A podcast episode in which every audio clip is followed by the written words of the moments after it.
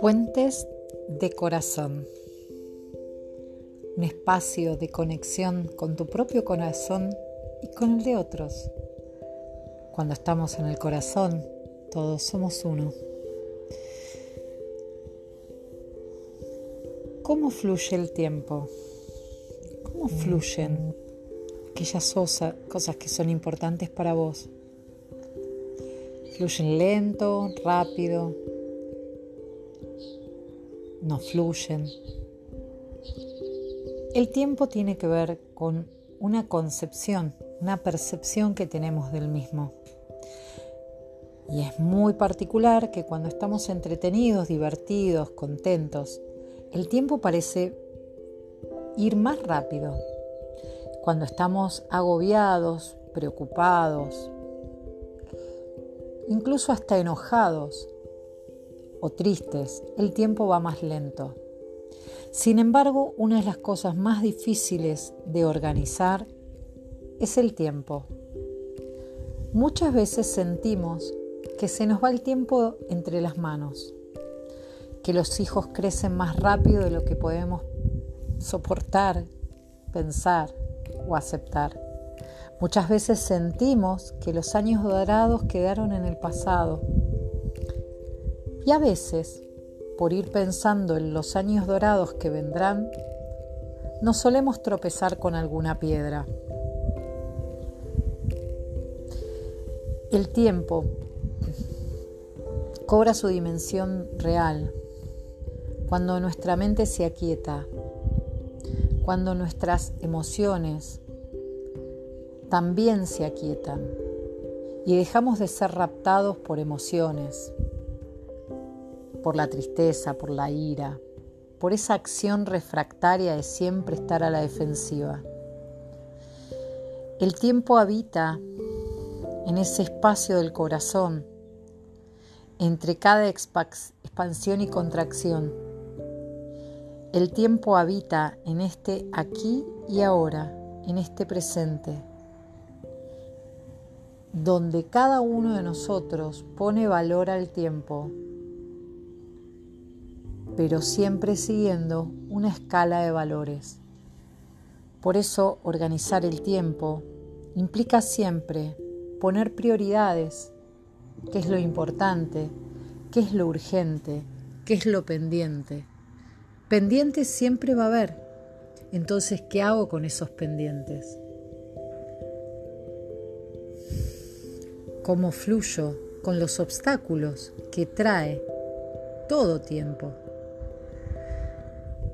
Siempre hay obstáculos, ahora vividos como obstáculos, como piedras en el camino, seguramente se van a convertir en algo que nos va a exigir más energía. Ahora, si tomamos esos obstáculos como oportunidades para generar nuevos saltos, nos podemos divertir como si hiciéramos rafting en un río de montaña con algunas piedras. Este tiempo que se nos presenta desafiante lo más interesante que tiene en la experiencia humana es la posibilidad de tener un límite, un stop, un final. Un punto en la oración que resignifica y dé sentido a todo lo que estaba escrito, a todo lo que experimentamos. Frente a esos momentos donde sentimos que no quedó más tiempo, ¿cuál es nuestra posición personal. ¿Qué hacemos? ¿Nos fugamos? ¿Nos enojamos? ¿O aceptamos? Y reescribimos, resignificamos, damos un nuevo valor a los sucesos, a los hechos y a nuestras interpretaciones respecto de los hechos. Reflexionar acerca del tiempo parece algo tan filosófico, tan trivial y a la vez tan determinante de nuestra vida cotidiana. En tiempos de pandemia, donde la variable del espacio está limitada por un confinamiento, la variable del tiempo también queda movilizada. El tiempo parece hacerse diferente porque no viajamos, ahorramos tiempo, porque estamos todos juntos y apretados, entonces estamos expuestos a las demandas sobre nuestro tiempo de todos los miembros de la familia. Y así, y así, y así. La experiencia humana es finita. Lo que cada uno hace de su tiempo, ser líder o ser esclavo, comandante de la nave, viajando hacia las estrellas o esclavo de este juego de demandas insoportables de todo el mundo, es una decisión personal.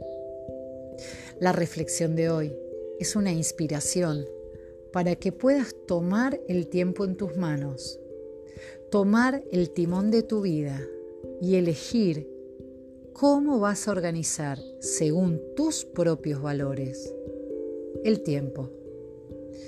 Para algunos el tiempo es dinero, para otros el tiempo es exactamente eso que nos permite viajar entre pasado, presente y porvenir, mientras que para otro es la oportunidad simplemente de existir. ¿Cómo es tu relación con tu tiempo? ¿Acelerado? ¿Fanático? ¿Una relación con un tiempo excesivamente lento? ¿Qué vas a hacer? ¿Qué decisiones vas a tomar hoy a partir de mirar tu tiempo que va más allá de un reloj, que va íntimamente conectada a tus valores, a tus profundos valores. Nos vemos en el próximo puente. Seguí latiendo en tu corazón, donde anidan el tiempo, el espacio y el amor. Nos vemos.